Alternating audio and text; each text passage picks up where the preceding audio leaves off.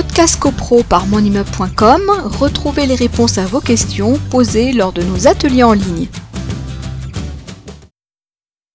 Est-ce que c'est l'architecte qui s'occupe de la sécurité de l'immeuble des extincteurs? Non, ça c'est c'est sous la, c'est le, syndic qui a un contrat d'entretien avec le, mais effectivement, on peut, dans le cadre d'un audit général d'un immeuble, euh, ça fait partie des points que l'on doit euh, noter par rapport à des obligations euh, et que, dont on doit faire part.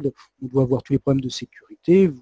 Vous, allez euh, dans la cage d'escalier, vous apercevez que le garde-corps n'est pas à la bonne hauteur réglementaire, donc vous le, au moins vous le signalez à titre d'information.